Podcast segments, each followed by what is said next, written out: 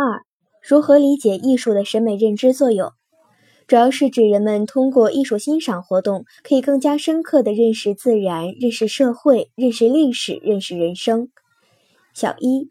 艺术对于社会、历史、人生具有审美认知功能。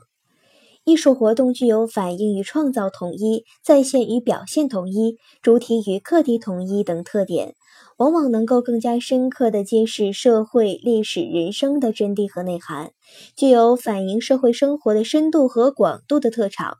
并且常常是通过生动感人的艺术形象，给人们带来难以忘却的社会生活的丰富知识。例如，星官群怨说出自《论语·阳货》，子曰。小子何莫学夫诗？诗可以兴，可以观，可以群，可以怨。耳之视父，远之视君，多识于鸟兽草木之名。本意是说，学诗是十分重要的，因为艺术具有兴观群怨的重大的社会作用，可以为耳之视父，远之视君的政治目的服务。恩格斯赞赏巴尔扎克时说，在他的《人间喜剧》里。我所学到的东西，也比从当时所有专门历史家、经济学家和统计学家的全部著作合拢起来所学到的还要多。列宁把列夫·托尔斯泰的小说看成是俄国革命的镜子。小说《红楼梦》使读者不仅可以从中了解封建社会由盛而衰的历史过程。还可以了解到当时的社会风俗、生活方式，乃至饮食、医药等多方面的知识，堪称一部反映当时社会生活的形象的百科全书。美术作品如张择端的《清明上河图》，可以看到当时河南开封的繁华街景，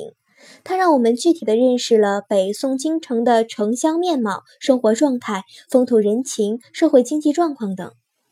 法国米勒作品《拾穗者》《播种者》《晚钟》又可以使我们了解法国19世纪农村的生活情景和农民的命运。我们可以从毕加索的《格尔尼卡》认识西班牙人民反法西斯的悲壮斗争生活；从库尔贝的《打石工》《山麦子的妇女》中认识19世纪法国劳动人民的劳动生活和精神状态。小二。对于大至天体、小至细胞的自然现象，艺术也同样具有审美认知作用。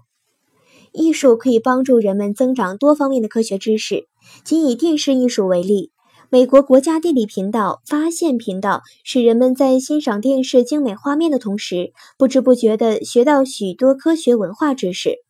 二零零一年，中央电视台新开设的科教频道，通过走进科学、探索发现、科技之光等节目，传播和普及现代科学知识。